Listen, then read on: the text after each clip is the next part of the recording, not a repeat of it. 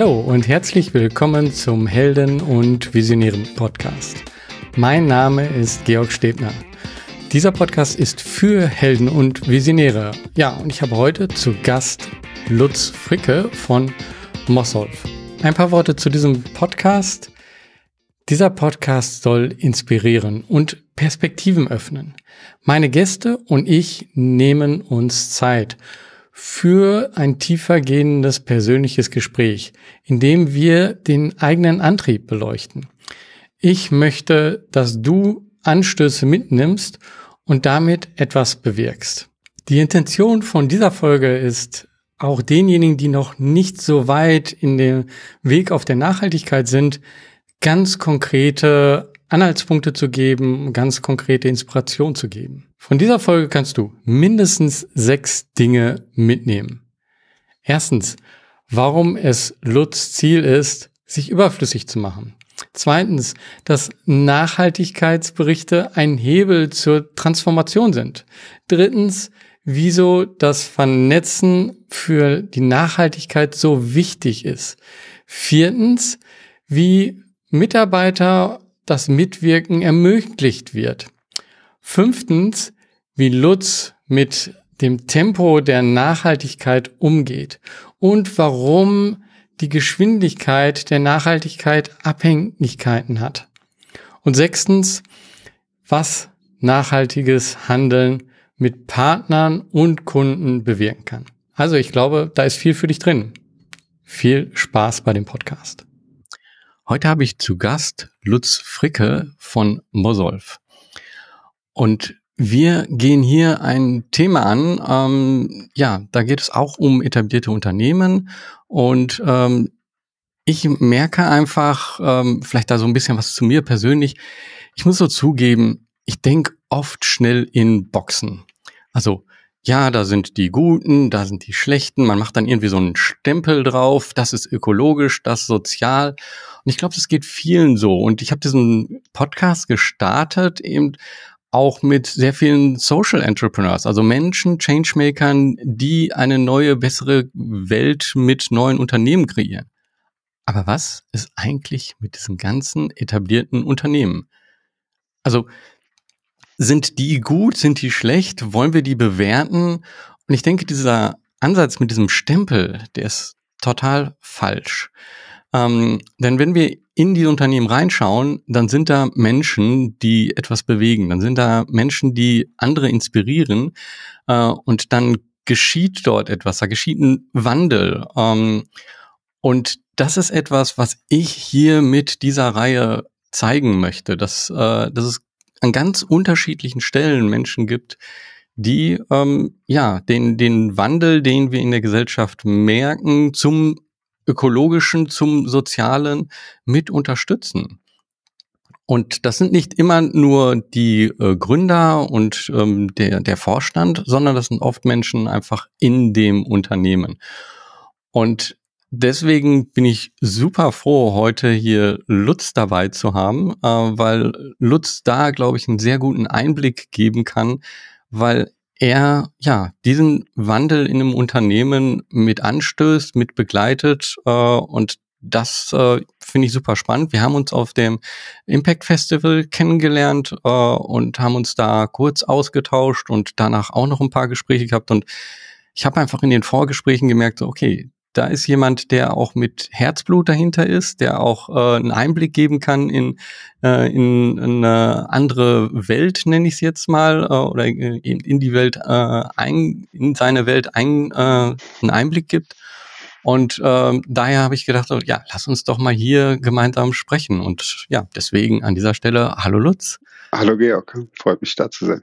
Also du ähm, du arbeitest in einem Unternehmen und äh, stößt dort den Wandel an. Am besten sagst du vielleicht einfach mal, welches Unternehmen das ist, was du dort machst und ähm, ja, dann gucken wir so Stück für Stück, äh, wie es dazu gekommen ist. Ähm, aber stell dich erstmal vor. Ähm, ja, mein Name ist Lutz. Ich bin ähm, als Head of Sustainability für das, die nachhaltige Transformation bei unserem Unternehmen verantwortlich. Ähm, Mosolf macht äh, im Prinzip alles am Fahrzeug, äh, wenn es gerade nicht in der Nutzung ist. Ja? Also das heißt, äh, wenn es fertig produziert ist, dann holen wir das Fahrzeug beim, beim Hersteller ab, ähm, schlagen das um, zum Händler, ähm, machen noch so ein paar Kleinigkeiten daran. Oder wenn es als Gebrauchtwagen wieder zurückkommt, dann äh, wird es von uns äh, transportiert, aufbereitet, ähm, gewaschen, gelegt, geföhnt, sagen wir gern. Ähm, Genau, all diese Themen, äh, die macht Mosolf. Das, was am, am bekanntesten sicherlich ist, ist, wenn man auf deutschen Autobahnen unterwegs ist, dann wird man unsere blau-roten LKWs sehen mit acht Fahrzeugen obendrauf. Ähm, das ist das, was sichtbar ist und die großen Umschlagplätze, da wo viel Service gemacht wird, das ist das, was dann nicht mehr sichtbar ist. Aber äh, quasi ein Hidden Champion, die ich, bevor ich hier angefangen habe, ehrlich gesagt auch nicht kannte, obwohl ähm, meine Frau hier aus dem Nachbarort kommt. Der Grund, warum wir hier gelandet sind. Ähm, und wenn man hier von der Autobahn in Kirchheim-Tech runterfährt, äh, Kirchheim-Tech Ost runterfährt, dann äh, fährt man direkt auf so ein riesiges Mosolf-Schild zu. Ähm, aber es war mir tatsächlich, ist es mir nie wirklich aufgefallen, bis ich dann äh, da angefangen habe zu arbeiten. Und genau, das ist so ein bisschen das, was unser Unternehmen macht und äh, meine Rolle darin, da kommen wir bestimmt später noch drauf zu sprechen. Ja, vielleicht äh, erzählst du mal einfach, wie es denn dazu gekommen ist, dass du dann zu dem Unternehmen gekommen äh, bist, weil ich glaube, ähm, vielleicht noch ein bisschen mehr zu, zu deinem Hintergrund. Ähm, mhm. Weil du sagst jetzt Head of Sustainability. Ähm, ich glaube, das äh, war nicht von Anfang an so der Plan. Es war nicht der Plan, es war so, so ein äh, Wunsch im Hinterkopf immer, aber es war äh, kein Plan, mal Head of Sustainability zu werden. Ähm, ehrlich gesagt habe ich in meinem Leben keinen echten Karriereplan, den ich verfolge, äh, sondern ich versuche dahin zu gehen, wo ich mich wohlfühle und, und wo ich viel Impact äh, auch ja, schaffen kann. Ähm, wie bin ich dazu gekommen? Ja, angefangen habe ich ja in der, in der Medienbranche, habe da ähm, in verschiedenen Funktionen als Schnittstellenfunktion gearbeitet zwischen Verlag, Redaktion, Geschäftsleitung, Anzeigenverkauf, Vertrieb, Marketing, bla bla bla, alle äh, möglichen Abteilungen äh, galt es da in dem äh, Produktionsthema zu koordinieren, weil die Interessen an so einem Heft, was dann erscheint, sind vielfältig. Und ähm, oftmals ist man dann so ein bisschen Mediator. Die, die Redaktion will mehr Umfang, der Verlag sagt, es ist zu teuer, die, die Anzeigenabteilung sagt, hey, wir haben keine Anzeigen, wir müssen Anzeigen da rein platzieren. Ähm, und irgendwie fungiert man da so ein bisschen als Mediator. Das ist auch was, was mich in meinem Leben ziemlich geprägt hat, was ich auch gut kann. Wie bin ich denn aber zu Mosolf gekommen? Das ist relativ simpel. Ähm, das, wie so oft im Leben, ist die Liebe da eine treibende Kraft. Ähm, und zwar bin ich ja gebürtig aus Berlin. Meine Frau ist gebürtig hier aus dem Dorf bei Kirchheim unter Teck. Ähm, wir haben dann eine Zeit lang zusammen in der Schweiz gelebt und dann aber festgestellt, dass äh, Familie schon ein bisschen fehlt und haben uns dann entschieden, zurückzugehen und äh, die, die Wahl des Ortes fiel auf das Heimat, äh, den Heimatort meiner Frau. Und somit war klar, dass ich mir dann irgendwann hier auch einen Job suche. Und ich habe ja schon gesagt, wenn man Kirchheim Tech runterfährt, dann ist Mosolf da ein ganz großer Arbeitgeber. Und so war es irgendwie logisch, dass ich denn hier gelandet bin. Damals als äh, Product Owner für ähm, digitale Services, die wir entwickelt haben. Ähm, genau, das hat mich gereizt. Mich hat gereizt, die, die Branche zu wechseln und äh, auch das Metier ein bisschen zu wechseln. Weil ja, 14 Jahre Medienlandschaft waren, waren schön, waren aufregend, habe viel gelernt. Ähm, aber jetzt darf ich endlich was ganz Neues machen und das macht mich auch glücklich.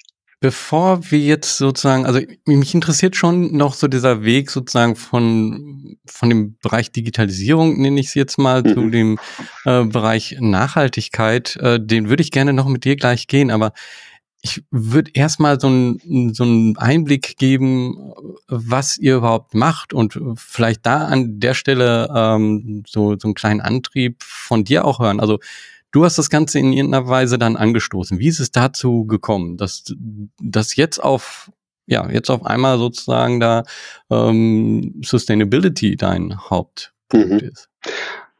Also äh, das, was ich heute tue, das gab es damals nicht in der Form bei Mosolf. Ähm, man hat schon oft äh, oder immer mal äh, geguckt, dass es äh, unseren Mitarbeitenden gut geht. Man hat darauf geachtet, dass wir wirtschaftlich gesundes Unternehmen sind. Das ist ja auch ein wichtiger äh, Bestandteil äh, von dem, was wir heute tun. Aber Nachhaltigkeit in dem Sinne gab es bei uns noch nicht. So, jetzt aber ist ja die Frage, wie ist das entstanden? Also da kamen zwei, zwei Dinge kamen da äh, vor drei Jahren, dreieinhalb Jahren ungefähr zusammen.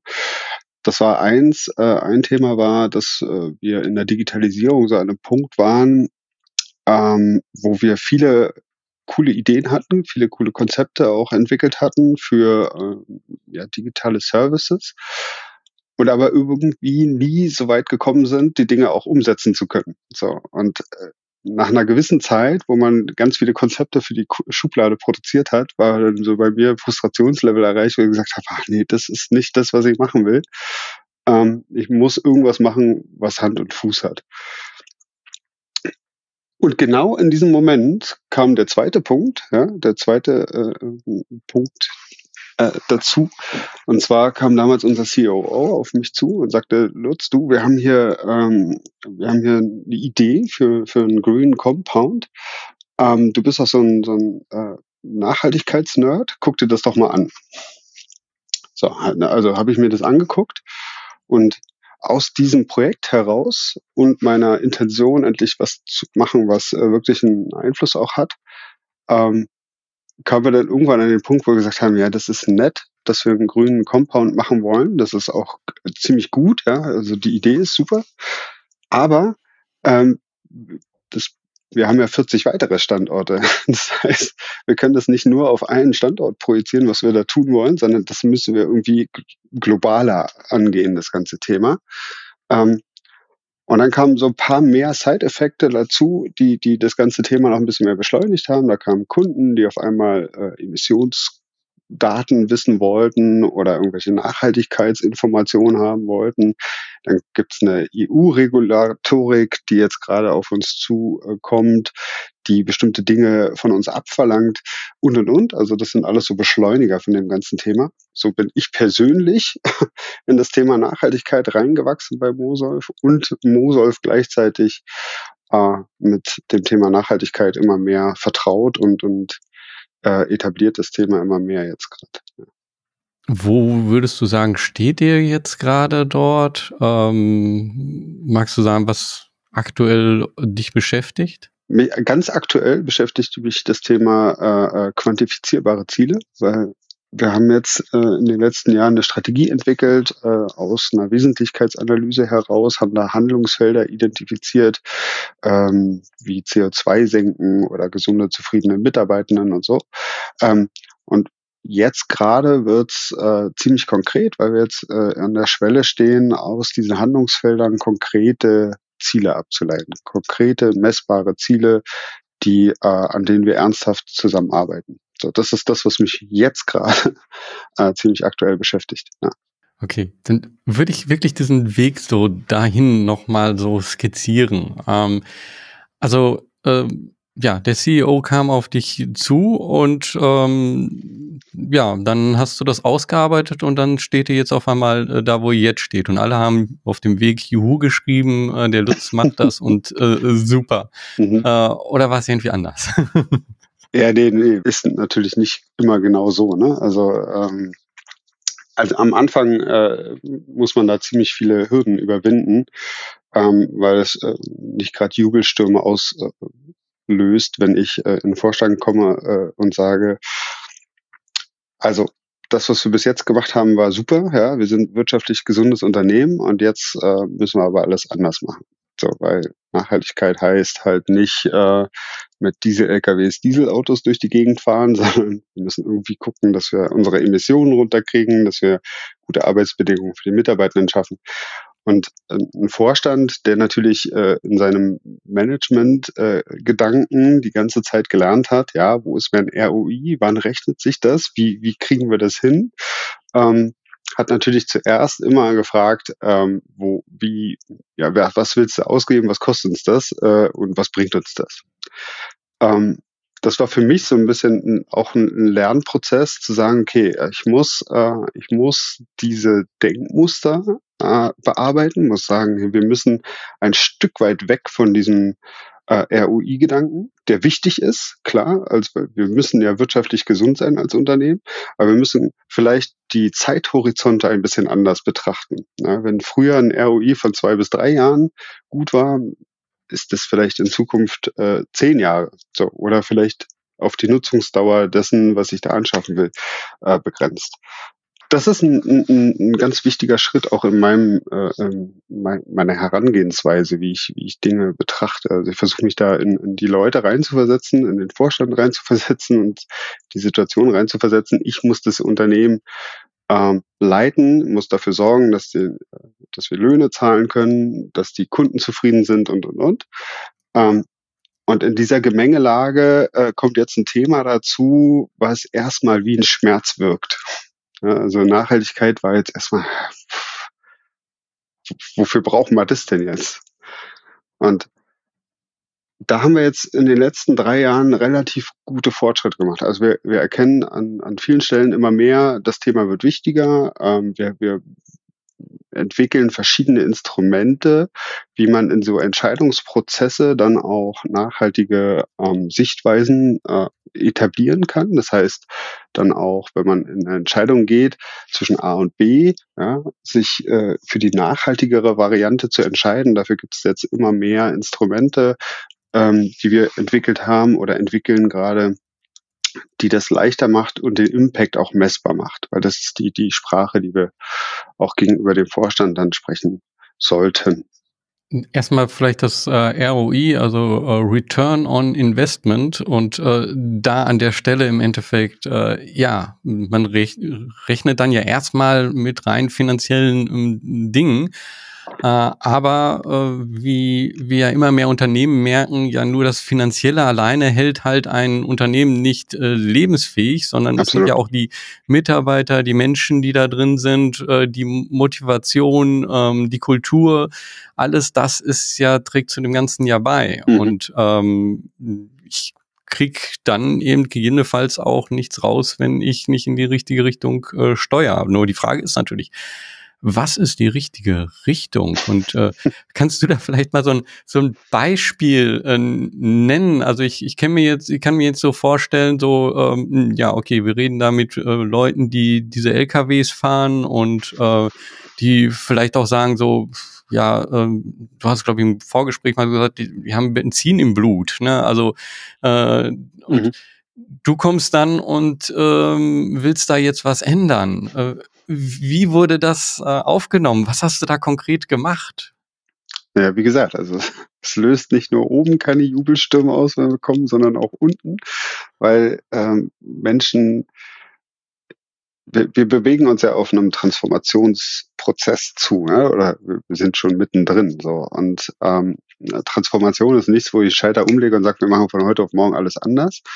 Ähm, also so nehme ich niemanden mit ich kann jetzt auch nicht hingehen zu den Leuten und sagen, hey, du hast jetzt hier 40 Jahre lang den LKW gefahren, äh, das ist alles super, ja, wir haben wirtschaftlich gesundes Unternehmen, aber du hast alles falsch gemacht. Das ist alles scheiße, was du gemacht hast, wir müssen jetzt alles anders machen. Da wird ähm, die Unterstützung wahrscheinlich nicht so groß sein, wenn ich so auf Menschen zugehe. Das heißt, das Erste, was ich mir selber ange oder nicht angewöhnt, das liegt in meiner Natur. Ja, ich gehe immer mit Respekt und Offenheit auf die Menschen zu und nehme sie ernst. Das liegt vielleicht ein Stück weit in meiner Vergangenheit oder in meiner Biografie. Ja, ich komme aus dem, ähm, aus aus Neuhohenschenhausen in Berlin. Das ist ein, eine Plattenbausiedlung. Und äh, Anfang der 90er Jahre, als ich so in meiner Pubertät war, ähm, zog da immer mehr Armut ein. Ähm, und ich habe halt gesehen, wie es Menschen geht, die wenig Geld haben. So. Und das hat mich geprägt. Und äh, ähm, so mit diesem Wissen gehe ich auf Menschen zu. Ich weiß, ähm, sie haben Ängste und Nöte. Wenn sie, wenn wir über Veränderungen sprechen, dann sind es nicht immer schöne Dinge, sondern es sind auch manchmal Dinge, die ein bisschen wehtun. Und davor haben Leute natürlich Angst. Sie müssen aus ihrer Komfortzone raus und das macht niemand gerne. So, und dadurch die Frage, wie, wie kriegt man sie äh, begeistert dafür, äh, uns zu unterstützen auf diesem Weg. Und das ist so, so ein Thema, was mich genauso umtreibt. Ja? Also wie bringen wir diese, ähm, diese nachhaltigere Sichtweise und Handlungsoptionen, äh, die es braucht, eigentlich dahin, wo diese Entscheidungen getroffen werden. Also werden ja nicht nur Entscheidungen im Vorstand getroffen, sondern jeder Mitarbeitende trifft jeden Tag eine Entscheidung. Egal, ob es die Entscheidung ist, wie komme ich zur Arbeit oder ähm, überhole ich jetzt als Lkw-Fahrer den anderen Lkw-Fahrer, der eine, ein kmh langsamer ist als ich, oder bleibe ich einfach im Windschatten? So diese Entscheidung äh, ähm, bewusster zu treffen und nachhaltiger zu treffen, das ist unser Ziel. So. Da gibt es noch ganz, ganz, ganz, ganz, ganz viel, was wir noch tun müssen. Genau. Du hattest gerade schon so ein bisschen von, von deiner Jugend erzählt. Vielleicht ähm, gibst du da noch mal so einen Einblick, äh, weil es sind, es sind ja Menschen und in dem Fall du äh, einfach, äh, die so eine Veränderung anstoßen und das war wahrscheinlich für dich auch ein Prozess. Also wenn, wenn ich höre vom Digitalisierungsverantwortlichen ähm, dann zum Nachhaltigkeitsverantwortlichen, das war ja auch wahrscheinlich ein Weg. Ähm, mhm. Was, was ist, was ist das? Also wie, wie ist das innerlich für dich da äh, so gewesen? Also äh, hast du das irgendwie angetrieben und äh, was war dein Antrieb dabei und äh, äh, wo kommt das vielleicht auch her? Ja, also jetzt wird sehr persönlich. Ähm, ich, äh, gerne. Nee, nee, alles gut. Ähm, also äh, ich habe drei Kinder äh, zwischen 18 und 9 Jahren. Ähm, und irgendwann äh, kommt man an so einen Punkt und denkt, ähm, meine Kinder sollten es doch mal besser haben als ich. Das war also ganz, ganz lange Zeit die Denke, die wir hatten. So, wenn man sich jetzt anguckt, wie sich die Generationen in den letzten Jahren entwickelt haben, dann sehen wir, ähm, die Häuser wurden immer größer, ähm, die Autos wurden immer größer und und und. Dann ist die Frage, brauchen meine Kinder wirklich zu ihrem Glück noch größeres Haus, noch größeres Auto, noch mehr Reisen? oder was ist Glück eigentlich? So, damit habe ich mich ganz, ganz intensiv beschäftigt. Also was möchte ich äh, für meine Kinder in Zukunft eigentlich schaffen? Also an Glück. Und wenn man, ja, also das ist, liegt jetzt ganz, ganz tief in mir. Ja? Ich bin ein Mensch, der, der sein Glück äh, findet im Umgang mit anderen Menschen. Das heißt, ähm, für mich sind Dinge, äh, die ich anfassen kann, weniger wichtig wie ähm, unsere Gespräche, auch so ein Gespräch mit dir jetzt gerade, ja, weil, weil sie mich immer wieder inspirieren und zu neuem antreiben. Ähm, und eine Welt zu hinterlassen, wo, wo wir Zwischenmenschlichkeit ähm, als höchstes Gut äh, wahrnehmen, das ist so mein, mein innerster Antrieb. So. Und das möchte ich eigentlich meinen Kindern auch mitgeben, dass es wichtig ist, ähm, mit Respekt, Offenheit und Freundlichkeit auf Menschen zuzugehen und dass das die Basis ist für alles, was wir gemeinsam verändern wollen. Gerade in der heutigen Zeit, wo man immer mehr Kriege und Krisen und sonst was hat, wird es diese, äh, diese Haltung immer wichtiger, merke ich. Und das ist so ein, so ein ganz wichtiger innerer Antrieb von mir, wo ich sage, ich will eigentlich dahin kommen, die Menschen wieder zusammenzubringen, zu motivieren und gemeinsam auch ähm, Zukunft aktiv positiv zu gestalten. Also das resoniert unheimlich mit mir und äh, danke hier für die für die Offenheit und das Persönliche auch, ähm, weil ich ich habe auch zwei Kinder und ähm, ich ich habe mich da also äh, meine Kinder sind nicht der einzige Antrieb, muss ich bei mir jetzt persönlich äh, sagen, weil ich mir noch so persönliche Fragen gestellt habe. Äh, aber äh, da einfach äh, zu sehen, so es geht nicht darum, mehr zu haben äh, mhm. oder irgendetwas zu besitzen, sondern äh, etwas zu erleben, äh, etwas ähm, zu zu hinterlassen, was nicht äh, physisch ist, sondern was einfach ähm, ja denen etwas mitgibt und äh, eben auch allen anderen Menschen und und das sind genau die Beziehungen, das sind genau die Verbindungen, das sind die Gespräche. Also ich erinnere mich äh, pff, nicht mehr wann und wie ich meinen ersten Wagen genau bekommen habe, äh, aber ich erinnere mich an bestimmte Situationen und Gespräche mit äh, Freunden, mit Menschen, äh, die ähm, ja, die mir einfach bleiben für ewig. Und genau, das ist das, das was ist wichtig ist. Genau. So, ja. Und so, ja. so sehe ich das genauso. Also ich, wir können ganz viel Zeug anhäufen, aber äh, all das wird am Ende des Lebens nicht um dich trauern. So. Also dein Auto mhm. wird nicht um dich trauern, dein Haus nicht.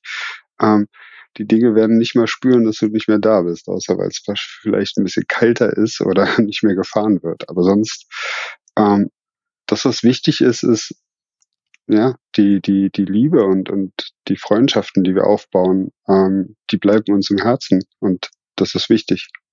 Dafür kämpfe ich. Das will ich meinen Kindern hinterlassen. Und jetzt, sage ich mal, hast du dann so diese Aufgabe ähm, ja wahrgenommen, als Möglichkeit auch gesehen innerhalb des Unternehmens. Und aus dieser Situation heraus denkst du natürlich so vielleicht, hm, also ich, ich möchte hier mit den Personen, mit den Menschen äh, da auch in den Kontakt kommen, da nach neuen Möglichkeiten, ähm, über neue Möglichkeiten sprechen, aber wiederum merkst du einfach so einen Widerstand äh, da. Absolut. Äh, und äh, so, wie, wie bist du da so mit, äh, ich sag mal, vor allen Dingen am Anfang mit, mit umgegangen? Also man kann ja dann auch in irgendeiner Stelle sagen, so, ah Mist, okay, ich bin hier nicht richtig, ich ich nehme jetzt mal ein anderes äh, äh, Extrem sozusagen, ah, ich werde Aktivist so und ich äh, gehe jetzt in eine ganz andere Richtung so. Mhm. Äh, aber ja, wie bist du damit umgegangen? Ja, genau, das war die, die, diese ganz bewusste Entscheidung so vor dreieinhalb Jahren, ähm, äh, die ich treffen musste, ähm, als wir an diesen Punkt kamen, wo mein Frustrationslevel hoch war und ich gleichzeitig äh, gemerkt habe, ich will eigentlich mehr äh, Dinge ins Positive verändern. Und dann gibt's natürlich mehrere Möglichkeiten. Ich kann ja sagen, ich werde Aktivist. Ähm, dann äh, wird meine Frau und meine Kinder sagen, oh, ich, ich bisschen Geld sollte Papa schon noch nach Hause bringen. Ähm, dann äh, sagst du, okay, ähm, dann gehe ich zu einem Startup, was schon alles äh, grün und nachhaltig macht, ja, und, und die Dinge, äh, die Welt auf ihre Art und Weise verbessern. Oder ich bleibe bei einem Unternehmen, ähm, was noch nicht nachhaltig ist und versucht, das nachhaltig zu machen.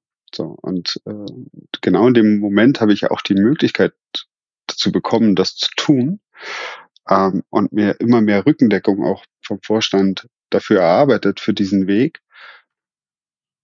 Und deswegen ist meine Entscheidung dafür äh, darauf gefallen, zu sagen, nee, ich muss ein Unternehmen, was noch nicht grün ist, was noch nicht nachhaltig ist, das will ich nachhaltig machen. So, und das ist eine Riesenmotivation, ja, weil ähm, wenn ich das hier schaffe, dann schaffe ich das überall anders auch. Das weiß ich ganz genau. Und das ist so so mein mein äh, oberster Antrieb. So, das hilft natürlich nicht in allen Situationen, aber es hilft immer mal wieder, wenn man an so einen Punkt kommt, der ähm, der ein Tal darstellt. Ne? Also es ist äh, das, was wir, das, was ich da täglich mache, das ist ein bisschen wie Achterbahnfahren äh, äh, in deiner Gefühlslage. Also du bist entweder total euphorisiert, weil du merkst, oh cool, nächsten Meilenstein erreicht, wir haben wieder was geschafft und es geht voran, zu oh nee, äh, wir sind zu langsam oder ähm, das und das müssten wir noch viel schneller machen und und und. Ähm, und in dieser Achterbahn der Gefühle, äh, die einem auch immer wieder entgegenschlägt, also es ist ja diese, diese Begeisterung, äh, die ich habe, die teilen ja nicht alle hier. Das heißt, ähm, das auszuhalten ist, ist schon recht, recht schwer. Und da hilft es mir, äh, A, fokussiert zu sein auf das, was ich in Zukunft erreichen möchte und B, auch ähm, ja, mein, meine innere Einstellung zu, zu ganz vielen Dingen. Kannst, kannst du mal so ein ähm, Beispiel nennen, so aus, aus der Zeit vielleicht, äh, wie du dann da angefangen hast und äh, vielleicht, ich nehme an, du hast irgendwie so ein, das auch erstmal aufgenommen und so geguckt, dir alles angeguckt, wo passiert denn was, erstmal mhm. verstehen, äh, was hat welchen Einfluss da drauf. Und das heißt, du bist dann wahrscheinlich zu den unterschiedlichen Personen hingegangen und hast dir Dinge zeigen lassen und bist dann aber als der Nachhaltigkeitsverantwortlich oder so dahin gekommen. Äh, Kannst du da ein Beispiel, eine Geschichte erzählen, sozusagen, wie, wie war das? Wie, wie hat sich das äh, angefühlt auch? Ja, wir haben am Anfang mal so einen Workshop initiiert gehabt und haben ähm, versucht, eine Nachhaltigkeitsstrategie zu entwickeln. Das war noch, bevor wir überhaupt uns mit den wesentlichen Handlungsfeldern äh, beschäftigt haben. Und in diesem Workshop ähm, haben wir Geschäftsleitungen und, und Verantwortliche eingeladen, äh, sich daran zu beteiligen, haben wir festgestellt, dass es ganz schön viel Unterstützung gibt für das Thema. So, dass da viel ist, ähm, aber irgendwie kriegen wir das, was die Motivation der Menschen ist, äh, äh, wir wollen eigentlich nachhaltigere Entscheidungen treffen, kriegen wir nicht auf die Straße ähm, oder kriegen wir nicht in die, in die Entscheidungen rein.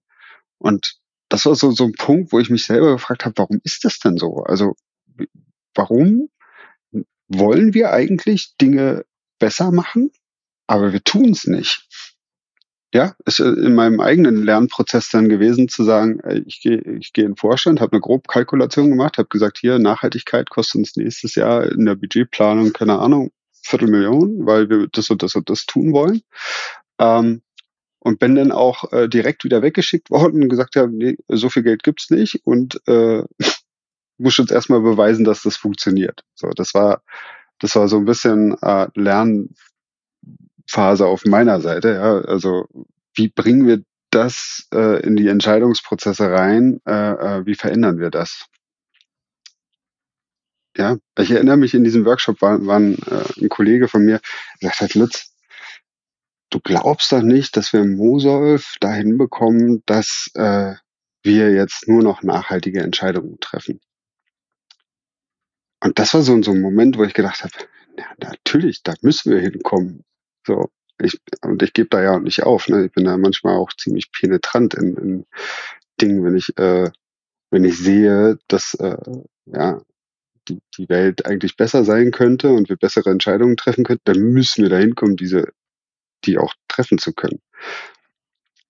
Ist das eigentlich so, dass du auch, ähm, ich weiß nicht, ob es zwischen ist, aber du hast, glaube ich, ja zwei Kontakt Gruppen so. Das eine sind die, die Mitarbeiter im Endeffekt, äh, äh, die ja ihren Job, nenne ich jetzt einfach mal, äh, machen und so wie du sagtest, schon seit 40 Jahren und, und auf der anderen Seite äh, hast du den Vorstand, ähm, der, der halt auch, äh, auch seinen Job macht, aber äh, da eben eine andere Sicht auf das Ganze hat und äh, Hast du das Gefühl, dass du so dazwischen äh, bist? Und wie, wie ist die Beziehung so zu den, zu den unterschiedlichen Akteuren?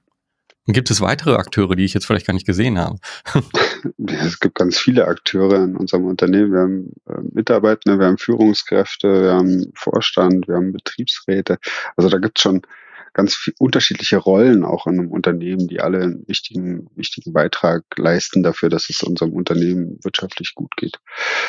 Ähm, ich hatte vorhin mal gesagt, ich, äh, ich habe als Mediator angefangen in der Medienbranche und genauso sehe ich meinen mein Job auch. Also ich bin jemand, der, der viel vermitteln muss, ja, also zwischen den Anforderungen, die von außen reinkommen auf uns, äh, einprasseln äh, und dann ähm, ja in, in Dinge neu zu gestalten. Äh, äh, da musst du ja nicht nur von oben das Go einholen, dass du Dinge machen darfst, sondern du musst auch äh, die Unterstützung von unten einholen, damit du Dinge umsetzen kannst. So, ähm, also die Basis brauchst du genauso wie wie äh, die, die Führung. So und das äh, das ist so die, die Hauptrolle, die ich habe. Ja, ich versetze mich immer wieder in, in Situationen und in Menschen und in Nöte rein, um zu wissen, was beschäftigt denn denjenigen, von dem ich gerade was möchte. So, also ein Beispiel. Wir sind Anfang diesen Jahres losgelaufen und haben äh, nicht finanzielle Kennzahlen zusammengetragen. Ja, das ist äh, so ein Thema, da kann man äh, in jedes Unternehmen wahrscheinlich reingucken. Finanzielle Kennzahlen sind super. Und äh, wenn du dann wissen willst, wie viel Abfall äh, wir überhaupt produziert haben, dann kommen die Leute ins Stocken und sagen, das hat, das hat noch keiner gefragt hier. Ähm, und dann gehst du, äh, stellst du fest, okay, wir gehen los, wir gehen ins Archiv, äh, äh, sammeln irgendwelche Rechnungen und du gehst auf Menschen los. Und auf, wir haben ja 40 verschiedene Standorte, das heißt, ich brauche von 40 verschiedenen Leuten brauche ich äh, äh, Informationen, Daten. Und was wir gemacht haben, ist, wir haben uns im Vorfeld Gedanken gemacht, wie können wir das eigentlich so, so angenehm in Anführungsstrichen wie möglich machen. Also das heißt, von demjenigen, den ich was will, wie können wir dem die Arbeit so einfach wie möglich machen, sodass die Motivation, uns zu unterstützen, steigt. So, deswegen haben wir angefangen mit einer Customer Journey, haben uns überlegt, in welchen Punkten kommen die Leute, von denen wir was wollen, eigentlich mit uns in Berührung und wie ist deren Stimmung dabei? Ja, also wenn man sich diese Journey anguckt, dann fängt man an mit, wir schreiben denen eine E-Mail, wollen irgendwas wissen, dann, dann telefonieren wir vielleicht nochmal, dann gehen die los und suchen irgendwelche Informationen, dann schicken sie uns die, dann stellen wir fest, nee, das ist nicht richtig, gehen nochmal zurück. Also so kann man diese, diese Prozesskette einmal skizzieren und dann immer überlegen, wie fühlt sich eigentlich mein Gegenüber ähm, bei der Datenbeschaffung. Ja, wie fühlt er sich, wenn ich, äh, wenn ich auf ihn zugehe und äh, sage, nee, Daten sind falsch, müssen wir nochmal neu machen. So. Und in dieser Gemengelage haben wir versucht, die, die, die Pains, die bei uns gegenüber zu entstehen, so weit wie möglich wegzunehmen, damit wir in eine Situation kommen, wo die Leute äh, das Gefühl haben, da ist jemand, der unterstützt uns, der versteht uns und der unterstützt uns ähm, in dem, was wir, was wir tun sollen weil wenn, wenn wir so auf die Menschen zugehen, dann ist, äh, dann ist die Wahrscheinlichkeit viel höher, dass sie uns später, wenn wir dann sagen, jetzt haben wir zwar gemessen, aber jetzt müssen wir ins Verbessern kommen, wenn wir dann ins Verbessern kommen, dass die Unterstützung viel größer ist, als wenn ich hingehen würde und sage, ähm, also nächsten Freitag brauche ich die und die Unterlagen und zwar in der und der Form. So. Dann äh, wird die Unterstützung wahrscheinlich nicht so groß sein, äh, wie das, was wir jetzt gemacht haben. Ja. Finde ich super spannend, eben auch dieses Beispiel der Customer Journey, weil äh, das, was du jetzt gerade geschildert hast, ist ja auch ein, Werkzeug. Und du hast ja vorher gesagt, dass dir ist unheimlich wichtig, mit den Menschen zu kommunizieren. Und man, man trifft sich halt ja nicht immer äh, so ähm, gemütlich und redet dann über etwas äh, um, oder mit, den, mit deinen Kindern am Abendessenstisch äh, oder so, äh, sondern das ist ja oft auch ähm, ja so zwischendurch oder nur eine E-Mail äh, oder so. Ähm, wie wie ist es sozusagen zu, zu diesem Gedanke von der Customer Journey gekommen? Habt ihr da Unterstützung gehabt sozusagen? Ähm, wie das, das ist ja auch, äh, du hast jetzt gerade da so ein Werkzeug genannt und äh, dann, dann ist natürlich die Frage so, wie komme ich sozusagen von, von dem, was ich erreichen will, wie finde ich solche Werkzeuge, wie komme ich sozusagen dahin, dass ich das dann auch äh, schaffe? Mhm. Ähm, wie bist du da rangegangen? Ja, das liegt, das liegt in meinem Werdegang. Also Customer Journey äh, kennt man normalerweise aus der digitalen Produktentwicklung ähm, wo man sich quasi hereinversetzt in, in äh, so digitale Klickprozesse und überlegt, welcher ist eigentlich notwendig, wo macht es den Leuten Spaß zu klicken, wo macht es denen keinen Spaß. Ähm, das ist so der, der Grundgedanke. Ähm, das hat mir niemand gesagt, dass ich das adaptieren kann auf, äh, auf einen anderen Prozess, ja. Aber für mich war das irgendwie logisch, wenn ich äh, einen Transformationsprozess anstoße, der nicht nur schön sein wird, sondern hier und da auch den, den Leuten was abverlangt, dass ich mich damit auseinandersetze, wie fühlt sich eigentlich mein Gegenüber äh, in dem, was er jetzt gerade ändern soll. Das heißt, ich muss mir den Prozess überlegen, ja, was wollen wir jetzt gerade ändern? Wo gibt's vielleicht heute schöne Dinge und heute schmerzhafte Dinge? Die wir in Zukunft anders machen wollen, weil dann wird es andere Dinge geben, die dann schön sind und schmerzhaft. So. Und die Frage ist, wie adressiert man das? Und deswegen sind solche Instrumente für mich dann wichtig, die ich gelernt habe zu nutzen in der Vergangenheit, auf andere neue Dinge zu projizieren und zu sagen, das kann ich nicht nur da einsetzen, sondern das kann ich woanders auch einsetzen. Das hat mir niemand gesagt, das habe ich einfach gemacht. Meistens ist es sowieso so, dass sie ähm, Dinge ausprobiere in einem kleinen Rahmen, wenn ich merke, das funktioniert gut, dann adaptieren wir das, dann machen wir das weiter. Und wenn wir merken, das funktioniert nicht gut, dann lassen wir es eben wieder sein. Ja, das ist ähm, auch nochmal so dieses, dieses Ausprobieren und dann auch im kleinen Rahmen. Ähm, magst du da, ich, ich denke mal, du hast viele Gedanken, viele Ideen, Dinge, wo du sagst so, okay, also äh, jetzt lass uns mal das da umsetzen und das wird ein super Hebel sein, das ist auch wunderbar und dann bist du in die Richtung gegangen und merkst dann so, hm, nee, ist nicht so, wie ich mir das vorgestellt habe äh, und dann sind ganz andere Dinge entstanden daraus. Magst du da ein Beispiel teilen? Hast du da so etwas?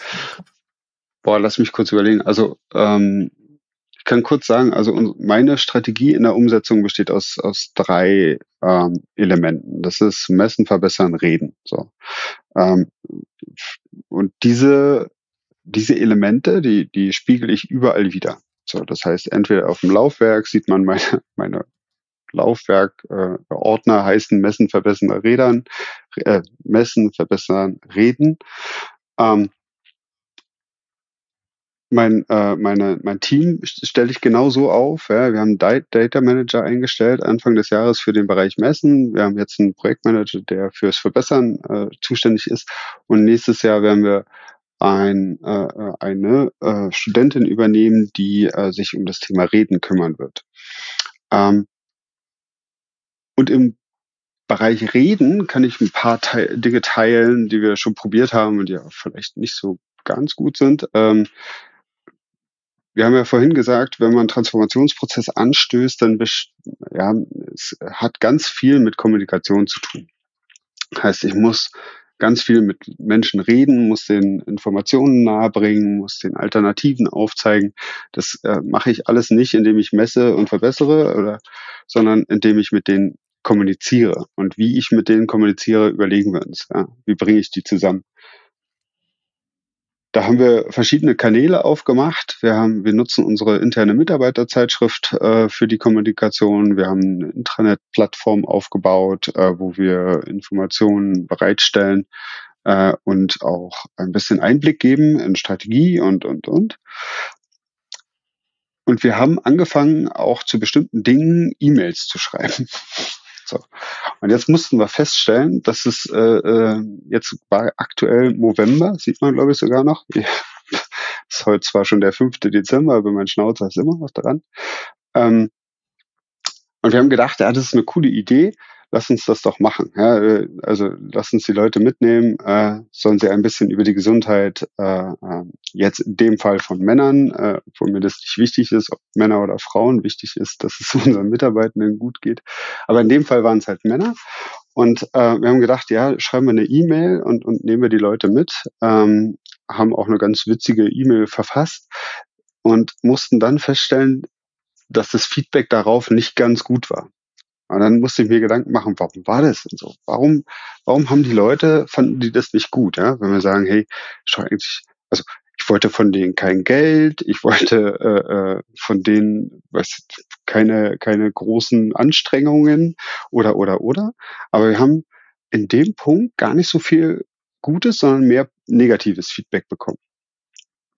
Und Jetzt kommt wieder dieser Punkt, wo man sich Gedanken darüber macht, was, was löst es äh, in einem Gegenüber aus. So. Und ähm, bei mir ist hängen geblieben, dass wir, dass wir mit einer Aktion, die gar nicht zu unserem Unternehmen gehört, aber mit dem, mit dem ersten beiden Buchstaben Mo, ja, für Movember, dass die Leute Movember und Mosolf nicht richtig zusammengebracht haben. Weil nicht jeder kannte den Movember als, als äh, Aktion, die, die gar nicht von Mosolf initiiert ist. Und das hat, äh, glaube ich, zu A, zu Verwirrung geführt und B, zu so Reaktionen wie, wir sind doch hier nicht im Kindergarten und was soll denn das? Ähm, das sind so Lerneffekte, die tun keinem weh, aber die geben mir natürlich äh, nochmal ein Feedback zu sagen, ich muss meine Aktion auch ein bisschen, ein bisschen mehr noch durchdenken. Ja, danke für dieses Beispiel. Ähm ja, man, man merkt halt, Kommunikation äh, ist halt nicht immer ja das, was man selber in, als Intention hat, muss nicht beim anderen ankommen. Äh, und äh, das macht es natürlich äh, schwierig. Mich würde mal an der Stelle sozusagen nochmal interessieren, da haben wir ganz am Anfang mal so gesagt, was dich gerade beschäftigt, aber du hast auch über viele Meilensteine schon gesprochen. Vielleicht gibst du da einfach mal so einen Überblick, dass äh, so was ist in den letzten Jahren so passiert äh, und ähm, ja, wie, wie ist es dazu gekommen und wie wurde das auch angenommen? Gestartet sind wir ja mit diesem, mit diesem Projekt, ähm, wo wir dann festgestellt haben, nee, das äh, müssen wir ein bisschen anders angehen. Dann haben wir äh, ja die Abteilung Climate Action, das war, ich bin eine, eine Ein-Mann-Abteilung gewesen quasi, Climate Action gegründet, äh, äh, mit dem Fokus auf, wir müssen ähm, wir müssen äh, unsere Emissionen äh, tracken, wir müssen äh, gucken, wie wir die runterbringen und, und, und. Ähm, und haben in diesem einem Jahr, wo ich das gemacht habe, aber festgestellt, nee, das, äh, das ist es immer noch nicht. Also da sind wir auch nochmal falsch gelaufen. Äh, wir müssen das nochmal anders aufstellen, weil damals war diese Abteilung auch in der Qualität angehangen, weil man gedacht hat, Qualität, Umwelt, das gehört irgendwie alles da rein. Ähm, und Ende 20 21 haben wir dann äh, eine Strategie verabschiedet, ähm, wo wir gesagt haben, nee, wir machen das nochmal anders. Wir stellen das, äh, wir hängen das direkt an den Vorstand, auch in der Verantwortlichkeit direkt im Vorstand angesiedelt. Und ähm, wir, wir geben uns selber eine, eine Strategie. So, deswegen haben wir uns erstmal damit äh, beschäftigt, wie entwickeln wir denn eine Strategie. Vorhin schon gesagt, wir haben einen Workshop gemacht, zwei Workshops, ähm, wo wir gemeinsam äh, Handlungsfelder äh, bestimmt haben, identifiziert haben, uns eine Vision gegeben haben und und und. Ähm, und diese äh, diese Strategie, die haben wir jetzt genommen und weiter ausgebaut. Ähm, und haben es jetzt geschafft, in diesem Jahr tatsächlich äh, so den ersten Carbon Footprint komplett äh, äh zu berechnen, der wahrscheinlich noch nicht perfekt ist. Also nicht nur wahrscheinlich, der ist noch nicht perfekt, aber der wird, äh, äh, der wird sich in den nächsten Jahren weiterentwickeln. Ähm, und wir haben einen Nachhaltigkeitsbericht das erste Mal für unsere äh, Firma verfasst. Der ist im Moment ist er noch äh, nur intern zugänglich für unsere Mitarbeitenden, ähm, weil er auch noch in der Prüfung ist. Aber ähm, uns war wichtig, dass wir das auch in dieser Phase schon mit unseren Mitarbeitenden teilen, dass die schon Einblick darin bekommen. Ähm, was wir tun. Also das waren so, so äh, ganz wichtige Lernprozesse. Und jetzt kommt, äh, jetzt kommt was, was, was ganz wichtig ist aus meiner Sicht. Diese Dinge, die wir jetzt erreicht haben, also Nachhaltigkeitsbericht oder CO2-Bilanz, die, die sind wichtig, aber es sind nur Hebel. So. Und ich, ich erlebe viele äh, Unternehmen, die das nicht als Hebel, sondern als Aufgabe der Nachhaltigkeit Abteilung sehen, einen Bericht zu entwerfen und eine CO2-Emissionszahl zu entwickeln. Das ist nicht mein Anspruch. Mein Anspruch ist, ich will das Unternehmen transformieren und nicht schick, schicke Berichte machen und äh, schöne Zahlen zusammendückeln. Das ist nicht mein, mein Anspruch. Ähm, genau das ist äh, das, was, was jetzt dann passiert. Also wir haben jetzt die, die Basis gelegt quasi mit den ersten Dingen, aber wir nutzen die, um jetzt tatsächlich den Transformationsprozess Schritt für Schritt auch ausgestalten zu können. Also ich kann jetzt mit, mit einem Bericht zum Beispiel kann ich losgehen und den Mitarbeitenden ein bisschen mehr transparent machen. Wo wollen wir überhaupt hin? Ja, das ist wieder ein Kommunikationselement. Wichtig, der Part reden, ne? ähm, das ich nutzen kann für, äh, für die Kommunikation gegenüber den Mitarbeitenden, aber auch gegenüber extern jetzt. So. Und ja, für, für mich sind das wichtige Meilensteine, aber es sind auch nur Meilensteine. Äh, und wir haben damit noch nicht viel erreicht. Also wir sind schon hier und da besser geworden. Das ist schon wichtig, ja, das haben wir schon erreicht. Aber äh, aus meiner Sicht ähm, geht die Reise jetzt erst richtig los. Hm. Ja. Ähm, du hast jetzt gerade auch zum ersten Mal, glaube ich, so richtig so externe äh, mit erwähnt. Wie, wie nehmen die das denn äh, auf? Also ihr seid jetzt ja auch in der Branche. Ähm, ähm, die ja jetzt nicht sofort das grüne Label sozusagen hat, äh, wird das als, ich will gar keine Wertung vielleicht darüber, also siehst du, ich denke schon wieder in Boxen und so, äh, äh, ich will gar keine Wertung da reinbringen. Wie wird das aufgenommen? Also, äh, dass, dass ihr euch da auf den Weg gemacht habt und kannst du dazu was äh, sagen? Wie wird von den externen aufgenommen? Genau, also Feedback von externen zu bekommen ist immer ein bisschen schwieriger. Also das bekommt man nur im direkten Gespräch. Also entweder jetzt mit uns beiden äh, äh, oder wenn Leute auf mich zukommen, weil sie mich kennen und unsere Story kennen und, und ähm, da Dinge wissen wollen. Ähm, oder äh, äh, im Gespräch mit unseren Kunden. Ja, also das ist ein, ein, ganz wichtiger Hebel natürlich zu gucken, was wollen die, wie, wie ähm, sieht deren äh, Nachhaltigkeitsreise aus und wie bringen wir diese Dinge so gut zusammen, dass sie auch zusammenpassen. Ne? Also das heißt, äh, ist ja Blödsinn, wenn ich nach links laufe und alle anderen nach rechts äh, und wir dann feststellen, oh, jetzt, jetzt haben wir uns aber verrannt hier irgendwie. ähm, deswegen ist schon wichtig, dass wir da in den Austausch mit unseren Kunden gehen und auch gucken, ähm, dass wir viele Dinge auch in deren Sinn machen. So. Ähm, dafür gibt es verschiedene äh, Austauschplattformen. Also wir sind in, in Verbänden aktiv. Ähm, wir haben direkte Gespräche natürlich mit unseren Kunden. Ähm, wir versuchen über Feedback von äh, potenziellen Bewerbern, die als Mitarbeitende bei unserem Unternehmen arbeiten, versuchen wir so ein bisschen rauszukristallisieren, wie wie werden wir eigentlich wahrgenommen und was was fehlt denen vielleicht, ja.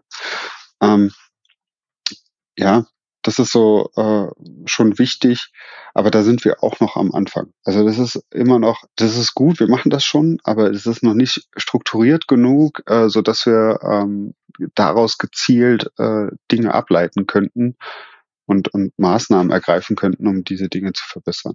Es wäre auch fatal zu sagen, nur weil wir eine Nachhaltigkeitsabteilung haben, sind wir jetzt nachhaltig, denn dann bräuchte es meine Rolle nicht mehr. So, also das heißt, wir, wir haben ja eine Nachhaltigkeitsabteilung genau deswegen, weil wir uns jetzt auf den Weg machen, weil wir erkannt haben, äh, es gibt halt noch Defizite. Wir sind halt, so wie du schon gesagt hast, wir sind halt kein grünes Unternehmen, ja, aber wir wollen natürlich unseren Beitrag dazu leisten, da auch hinzukommen. So und das ein Stück weit zu gestalten und jetzt aktiv anzugehen. Das ist so die, die Hauptaufgabe in dem, was ich tue. Ja. Ja, und ähm, danke ja, also du gibst da, da auch gerade genau einen spannenden Einblick eben und äh, das finde ich schon äh, super. Ich glaube, dass das fällt vielen noch schwer äh, und ähm, ich glaube, das ist etwas, was eben warum mache ich diesen Podcast? Der soll inspirieren, der soll andere äh, eben auch äh, aufzeigen. Okay, da ist äh, ist jemand unterwegs, da ist ein Unternehmen unterwegs, da passiert etwas und ähm, es ist nicht das sozusagen das das Ziel, wo man hinterher ist und was man dann hinterher sieht, sondern äh, jeden Tag muss ein Schritt gemacht werden und das ist ja das Entscheidende. Äh, sonst, sonst kommt man nicht an dem Ziel an. Ähm, Merkst du auch, dass sich etwas verändert hat, äh, so von, von außen auf das Unternehmen hin? Gibt es ähm, da auch mehr Druck in Richtung äh, Nachhaltigkeit? Äh, ähm, ja, hat das einen Einfluss auf, auf die Entwicklung? Ja, absolut, klar. Also das sind, äh, sind so Beschleuniger, die, die wir auch nutzen ähm, in meiner Arbeit. Äh, wenn natürlich ein Kunde kommt und sagt, hey, wir wollen hier nachhaltigere Transportalternativen haben, dann, dann zahlt das natürlich auf unseren Weg ein und dann nutzen wir dieses Momentum dann aus und sagen, okay, ähm, lass uns das gemeinsam entwickeln und äh, das heißt, du hast was davon, weil dein, deine äh, Scope 3 Emissionen sinken, wir haben was davon, weil unsere Scope 1 Emissionen sinken. Ähm, also lass uns das gemeinsam entwickeln. Das ist ein, äh, das ist ein super wichtiger Punkt. So, ähm, bei mir kommt das unter dem Thema Kommunikation und Verbessern, also reden und verbessern. Ähm, das eine ist, äh, unseren, unseren Kunden transparent zu machen, wie viel Emissionen verursachen wir eigentlich für sie. Das ist ein Punkt, den wir gerade äh, im Messen weiter ausbauen. So, das heißt, da äh, wirklich Transparenz zu schaffen über die, die Emissionen.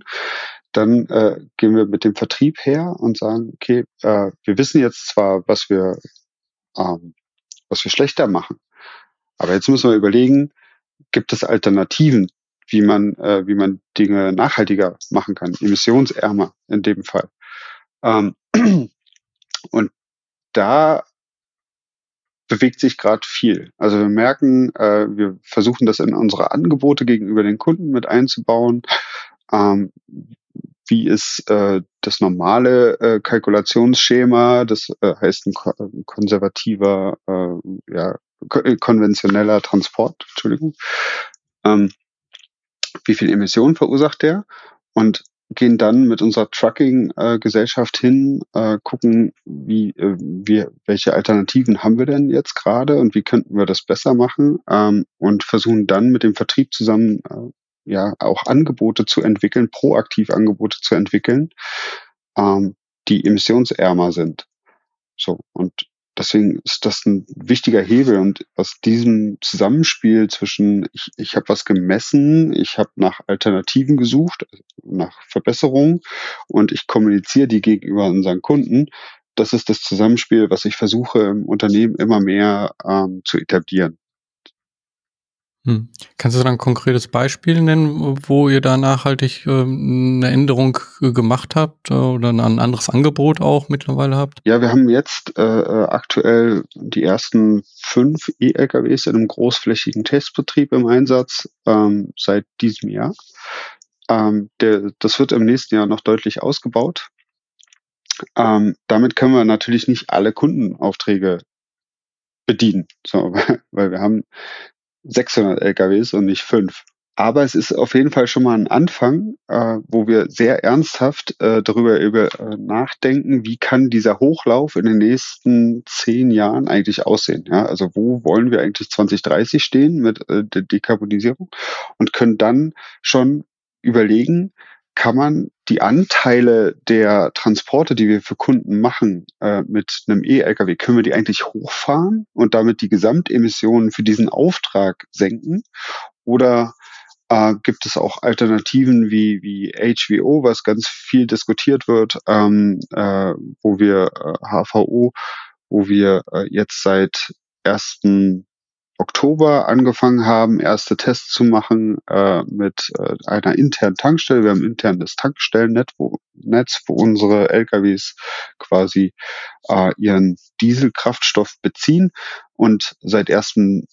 Oktober beziehen sie jetzt nicht nur Diesel, sondern auch HVO an einer Tankstelle. Das heißt, äh, hier gehen wir den nächsten Test und gucken auch, wie wirkt sich das auf unsere Emissionen aus, die wir verursachen.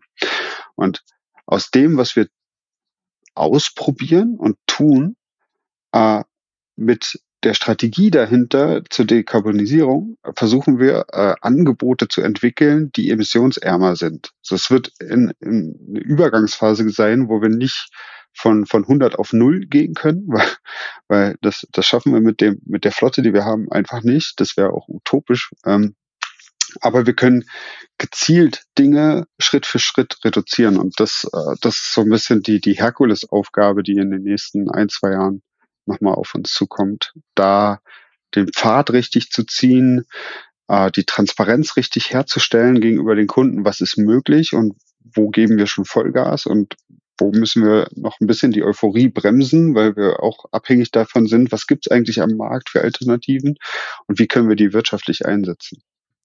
Ja, ist das so ein bisschen auch diese Achterbahnfahrt, die du vorhin mal so genannt hast? Also auf der einen Seite, ähm, ihr macht Schritte, du siehst genau diese Meilensteine, aber dein, dein Gedanke ist schon viel, viel weiter im Endeffekt und du siehst noch gar nicht, dass es, äh, du, du siehst noch gar nicht, wie, wie kommen wir da denn äh, hin? Ja, ja. Ähm, das liegt so ein bisschen in der Ungeduld meiner Person. Also ich bin da manchmal ein bisschen zu forsch, versuche ein bisschen zu schnell. Ich muss natürlich auch gucken, dass ich in meinem Tempo äh, die, die, die Firma auch mitnehme. Das heißt, manchmal ist es das dieses Achterbahn-Ding, was ich vorhin gesagt habe, ist, äh, wenn du selber eigentlich schon viel weiter sein möchtest, aber immer wieder einen Schritt zurückgehen musst nochmal, äh, dann ist dieser Schritt zurück wichtig, weil sonst äh, renne ich irgendwo vorne weg und niemand anders weiß, wo ich hinrenne. Ähm, aber es ist so, so, das muss ich auch aushalten. Das muss ich persönlich aushalten, da nochmal einen Schritt zurückzugehen und zu sagen, nee, Lutz, nicht so schnell, geh nochmal zurück, mach nochmal ein, eine Zwischenschleife, die ist wichtig hier. Hm. Merkst du, dass sich da in der Kultur auch etwas äh, ändert in dem Unternehmen? Also das, das eine ist ja, du machst das und dann jetzt deine Abteilung äh, so, aber ähm, ja, im Unternehmen hängen ja ganz viele äh, andere. Was, was ändert sich da etwas? Was ändert sich dort? Da ändert sich, also da ändert sich schon was, das merken wir, das kriegen wir äh, äh auch direkt äh, zurückgespiegelt. Ähm, weil wir haben noch ein weiteres Instrument eingeführt. Wir haben es, ich bin mit dem Begriff bin ich nicht so glücklich, aber das nennt sich Green Team bei uns im Haus. Ähm, das Green Team ähm, ist ein, ein Team aus, äh, besteht aus Mitarbeitenden unterschiedlichster Hierarchien und, und Standorte und äh, Funktionen. Es sind einfach Leute, die ähm, Bock haben, ähm, Events zu planen mit einem nachhaltigen Impact. Ja, also äh, und darüber merkt man, dass der, der Zuspruch, den wir bekommen, schon immer größer wird. Also die, die Leute, die wollen wirklich äh, äh, auch aktiv Dinge, Dinge besser machen. Ähm, und das merken wir auch an der Resonanz äh, dieser Events, die die Screen Team dann plant. Also zum Beispiel hatten wir jetzt vor ich weiß gar nicht, vor vier Wochen, genau, haben wir, äh, wollten wir eine Baumpflanzaktion machen. Das war aber ein bisschen kurzfristig. Also haben wir gesagt, ja, jetzt noch mal ein halbes Jahr warten, bis wir dann starten. Also machen wir sowas, so ein Zwischenevent und haben eine, eine Afterwork-Topfpflanzaktion gemacht. So, das heißt, wir haben bei uns äh, im, am Standort Kirchheim in der Kantine haben wir ähm, Setzlinge, Erde, Töpfe äh, äh zusammengetragen die äh, quasi entweder gespendet wurden oder die wir äh, gekauft haben. Ähm, und dann kamen äh, circa 35, 40 Leute aus unserem Unternehmen am Standort, die dann einen ganzen Nachmittag mit Pizza und Bier zusammen äh, Büropflanzen gepflanzt haben. Und über diese Plattform merken wir, dass der Zuspruch für, ähm, für das Thema Nachhaltigkeit besser wird. Also wir merken, die Leute kommen wieder zusammen. Wir können äh, auf, einer, auf einer Ebene mit denen kommunizieren, die eben nicht äh, äh im Alltag, im Ar Arbeitsalltag ist, ja, wo man sagt, hey, wir müssen in deinen Prozess, in deinen Arbeitsschritt rein, sondern das ist außerhalb des normalen Arbeitens und das ist ein wichtiger, äh, wichtiger Hebel. Ja? Äh, die Leute nimmst du so anders mit, als wenn ich zu denen an den Arbeitsplatz gehe und sage so, und jetzt äh, drückst du nicht Enter Enter F10, sondern Enter Enter F8, weil das ist nachhaltiger. Ja, ist an der Stelle vielleicht wirklich spannend. Ne? Also das, das ganze Thema Nachhaltigkeit ist ja so, so ein komplexes Thema. Also du beschäftigst dich jetzt damit, da gibt es so viele Möglichkeiten, in die ihr euch entwickeln könnt und ähm, für, für jeden Mitarbeiter, äh, der überschaut das gar nicht. Und äh, dann ist halt etwas, äh, was dann ja doch so simpel scheint, aber das, was dann die Beziehung dazu aufbaut und ähm, damit auch was ähm, ja bewirkt im Unternehmen. Absolut. Genau. Mhm. Also das sind, äh, ich aus meiner Sicht, das hatten wir ganz am Anfang schon, äh, wichtig, dass wir Momente kreieren, wo die Menschen zusammenkommen. So, und das ist, ähm, das machen wir jetzt immer häufiger, aber wir stellen fest, dass es ein guter und wichtiger Hebel ist, weil ich kann den Menschen viel besser vermitteln, was wir tun, wenn wir es aktiv zusammen machen oder wenn wir Dinge aktiv zusammen machen. Ähm, Im Sommer haben wir zum Beispiel an einem Spendenlauf zusammen teilgenommen. Da haben wir bis zu 25 äh, äh, Mitarbeitende äh, gehabt, die einfach freiwillig äh, äh, an dem Spendenlauf teilgenommen haben. Und ähm, das war also war A für einen guten Zweck und B ähm, hat man aber auch gesehen, dass nicht nur der, der Zweck, warum wir da mitgemacht haben, gut war, sondern dass wir überhaupt was gemacht haben, wo die Leute zusammengekommen sind. Das war schon gut. So, weil das hat äh, äh, in den letzten Jahren auch wahrscheinlich im Unternehmen ein bisschen, bisschen gefehlt einfach. Ja, dieses, wir machen was gemeinsam, ähm, wir sehen und identifizieren uns gemeinsam mit diesem Unternehmen. Ähm, das ist wichtig, um Dinge auch zusammen zu bewältigen die dann später kommen. Hast du irgendetwas, was du ähm, anderen, die in einer ähnlichen äh, Position, Situation stecken, wie du ähm, mitgeben möchtest, die im Unternehmen im, im, Bereich Nachhaltigkeit aktiv sind oder dort genau auch wie du im Endeffekt das aufbauen wollen, die vielleicht das jetzt noch gar nicht äh, machen? Also ähm, mhm. hast du irgendetwas aus deiner Erfahrung, was du äh, mitgeben möchtest? Na, zwei Sachen. Also das eine ist, ähm, ich, was ich gemacht habe ganz am Anfang, weil ich mich ja nicht auskannte. Ich habe ganz viel gelesen, ja, äh, ganz viel Theorie mir angeeignet. Aber noch viel wichtiger, ich habe das versucht auch zu verstehen, was andere tun. Das heißt, ähm, ich habe mich vernetzt mit, mit äh, Kolleginnen und Kollegen äh, im Nachhaltigkeitsmanagement, äh, die vielleicht äh, auf ihrer Reise schon ein Stück weit weiter waren. Und ich konnte von deren Erfahrungen auch profitieren. Das ist äh, relativ wichtig für mich gewesen im Lernprozess, ähm, auch festzustellen, was geht und was geht nicht. Ähm, dann aus meiner Sicht ganz, ganz wichtig, ähm, sich Gedanken darüber zu machen, wo wollen wir eigentlich hin als Unternehmen oder was will ich als Person auch, dass, wo sich das Unternehmen hin entwickeln möchte. Da muss ich ein klares Bild im Kopf haben. Ähm, und dann brauche ich ein bisschen ähm, Durchhaltevermögen. Das ist leider so. Also man, das ist nicht alles rosa und man kriegt nicht nur Zuspruch und es wird nicht nur heiter sein, wenn wir, wenn wir diese Reise antreten, sondern es ist mit Schmerz ver verbunden, auch teilweise. Und das heißt, es ist wichtig, sich in sein Gegenüber, mit dem man spricht, immer reinzuversetzen und zu überlegen, was, was treibt den gerade um? Welche Ängste, Nöte hat der? Ähm, was, äh, was braucht der gerade? Ähm, und wenn wir diese Dinge gut adressieren, wird auch die Unterstützung besser werden für das, was wir wollen. Ja, so zum, zum Abschluss würde ich noch mal gerne, wir haben jetzt sozusagen die, so eine zeitliche Reise gemacht durch das Ganze und jetzt würde ich nochmal so in die Zukunft gerne schauen. Und äh, ja, ich weiß, das ist eine Achterbahnfahrt, äh, aber trotzdem, wenn du einfach mal so für dich in die Schu Zukunft schaust, äh, wo soll sich das äh, hinentwickeln? Also gehen wir nochmal ganz kurz im, äh, in das, was mich als Menschen ausmacht. Ähm, wenn ich einen, einen Job äh, mit Verantwortung an, äh, anfange, dann ist mein erster Gedanke, was braucht es eigentlich, damit es mich nicht mehr braucht? So.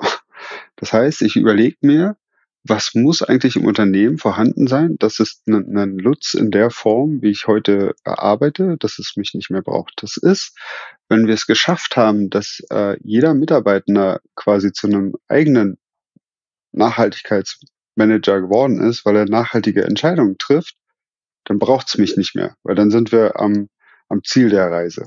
Weil dann, dann ist die Transformation im Unternehmen angekommen und jeder lebt diese Transformation. So. Und das ist, das ist mein Ziel. Da will ich hin. So. Ich will, ich will meine eigene Stelle abschaffen, sozusagen. Äh, super spannend, weil das ist etwas, was, ähm, da kommen wir so ein bisschen, so wo kommt dieser Podcast her, Social Entrepreneurship, also Menschen, die ein Unternehmen gründen, um eine gesellschaftliche oder ökologische Herausforderung zu lösen. Und die sagen genau das, was du gerade gesagt hast. Wir machen das, um uns selber ähm, ja unnötig zu machen, dass es uns nicht mehr braucht. Und mhm.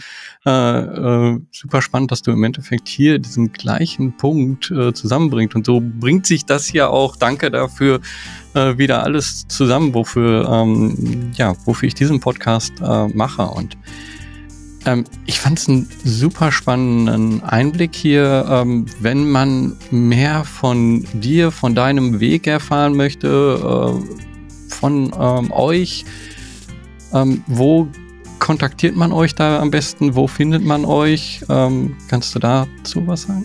Ich dürfte mich gerne direkt auf LinkedIn ansprechen oder äh, Xing, obwohl ich bei Xing nicht mehr so aktiv bin. Ähm, ist, irgendwie ist LinkedIn die Plattform geworden. Ähm, oder man schreibt mir einfach eine E-Mail an, äh, an Mosolf, sustainability at Mosolf und dann wird man mich auch erreichen.